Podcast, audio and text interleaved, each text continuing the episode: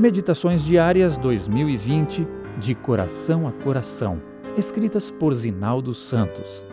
20 de agosto, Ebenezer. Tomou então Samuel uma pedra e a pôs entre Mispa e Sem, e lhe chamou Ebenezer, e disse: Até aqui nos ajudou o Senhor. 1 Samuel 7,12 Longânimo e misericordioso como somente ele é, em dois confrontos entre israelitas e filisteus, o Senhor é visto dando a seu povo mais uma chance de arrependimento. Isso não os livrou de sofrer anteriormente grandes perdas. Nos dois combates disputados nas proximidades de Ebenezer, lugar cujo nome significa a pedra de ajuda, a rebeldia do povo bloqueou a ajuda de Deus. O resultado foi a matança de 34 mil israelitas, incluindo os dois filhos do sacerdote Eli, e o sequestro da arca, símbolo da presença divina, entre eles. Posteriormente, ela foi devolvida por causa dos juízos de Deus sobre os inimigos.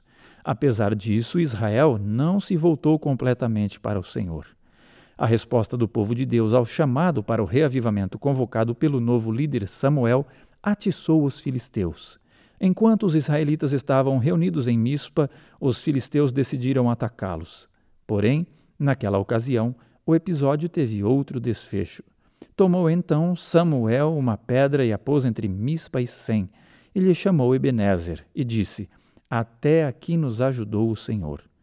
Aquela havia sido uma ocasião especial e jamais poderia ser esquecida, razão pela qual o memorial foi erigido.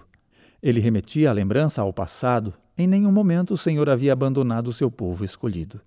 Na experiência dos israelitas no Antigo Testamento, a frase Deus não desiste de você, frequentemente repetida entre nós, estava impressa em vívidos tons de realidade. Não foi por falha nem indiferença da parte de Deus que as batalhas anteriores foram perdidas. O Senhor estava lá ensinando-lhes as lições que precisavam aprender, despertando neles o profundo anseio de maior dependência e consagração a Ele. O memorial implicava também certeza para o futuro, desde que não recuassem de sua entrega total ao Senhor. A história não terminava ali, e Deus continuaria sempre a postos para intervir em favor deles. Essa é nossa experiência. Apesar do que nos tem acontecido nos altos e baixos da vida, o fato de que estamos vivos proclama: Até aqui nos ajudou o Senhor.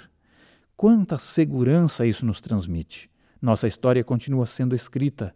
Haverá mais razões para sorrir e chorar, mais lutas e triunfos, tentações a serem vencidas e provas a suportar.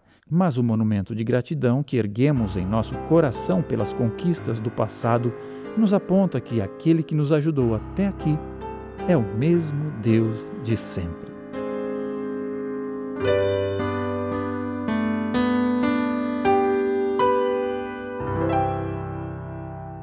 you